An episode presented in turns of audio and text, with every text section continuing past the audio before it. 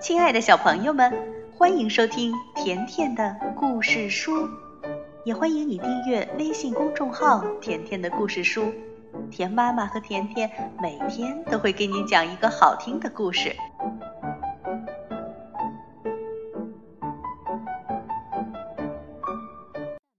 今天我们接着来讲写给儿童的成语故事。这套书出自布印童书馆。一发千钧，你听说过这个成语吗？那今天我们就来讲讲关于一发千钧的故事。故事开始了。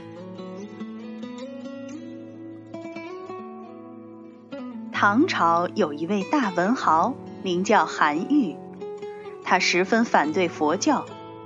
当唐宪宗派使者去迎佛骨入朝时，韩愈便上表劝阻，因而得罪了宪宗，被贬到潮州当刺史。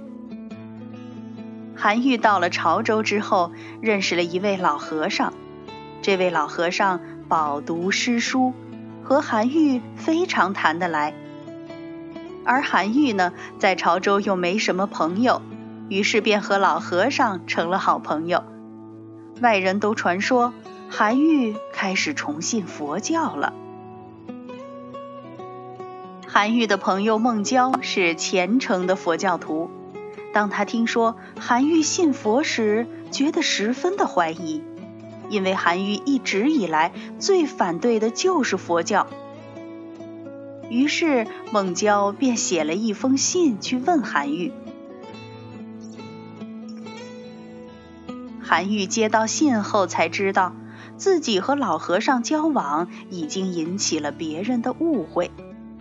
他立刻回信向孟郊解释。韩愈对当时那些不守儒道、一味拿迷信来蛊惑皇帝的朝中大臣们非常不满，愤慨之情溢于言表。他在写给孟郊的信中有这样一句话。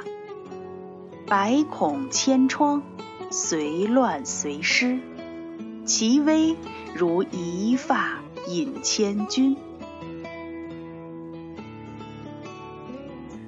那在这里呢，用一发引千钧这个比喻，表达了韩愈对世道危困的深切忧虑。那小朋友，千钧是什么意思呢？钧在古代呢？表示三十斤，那千钧是多少斤呢？你来算一算。其实韩愈的意思是说，社会已经百孔千疮，再加上非常频繁的战乱，先王之道要流传下去，就像是用一根细细的头发系着千钧的东西那样岌岌可危。那在现在呢？如果一件事情处于非常非常危急的时刻，我们也可以用“一发千钧”这个成语来形容，也可以说是“千钧一发”。小朋友，你学会了吗？“一发千钧”。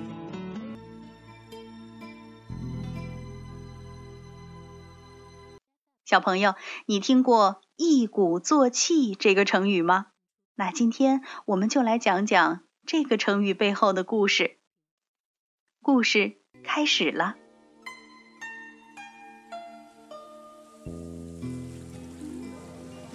春秋时代，有一次齐国出兵攻打鲁国，鲁庄公正准备迎战的时候，有一个名叫曹刿的鲁国人，他说自己能够帮助庄公打败敌兵。请求庄公允许他跟随到战场上去。鲁庄公见他言语不俗，像是很有智慧的样子，便带着他一起乘坐兵车到长勺这地方和骑兵交战。在双方排开兵阵后，庄公正要下令击鼓进兵，曹刿立刻阻止说：“慢点儿，还早呢。”当骑兵击第二次鼓时，庄公又要下令击鼓。曹刿说：“不行，再等一会儿。”一直等到骑兵击过第三次鼓后，曹刿这才命士兵击鼓。于是鲁军击起了如雷的鼓声，大队人马士气如虹，个个以一当十。不一会儿的功夫，便把骑兵打得四处逃窜。这时，庄公想乘胜追击，曹刿又说：“慢着，让我瞧瞧。”说着，曹刿便爬上车顶，眺望了一下，接着又跳下车，查看地上车轮压过的痕迹，这才点头说：“追吧。”于是庄公立刻挥兵急追，结果鲁军大获全胜。战后，庄公问曹刿为什么要这样做，曹刿回答说。打仗完全凭士气。第一次击鼓时，齐国士兵的斗志最高昂；击第二次鼓时就差了一些。等到击第三次的时候，士气已经衰竭了。当骑兵的士气衰竭时，我们才开始击第一次鼓。我们的士兵气势正强劲，当然可以把敌兵打得溃不成军了。而齐国是个大国，打仗的经验十分丰富。我怕他们使诈，暗中设下埋伏。等见到他们车骑凌乱，升旗东倒西歪，才判断他们是真的败了。所以我这才说可以追击。后来呢，一鼓作气变成了至理名言。用来说明开始做一件事，应该趁着精神高涨、气势旺盛时，集中心力，全力以赴，这样才容易成就事功。小朋友，这则成语呢，源自《左传》庄公十年，里面是这样写的：“夫战，勇气也；一鼓作气，再而衰，三而竭。”彼竭我盈，故克之。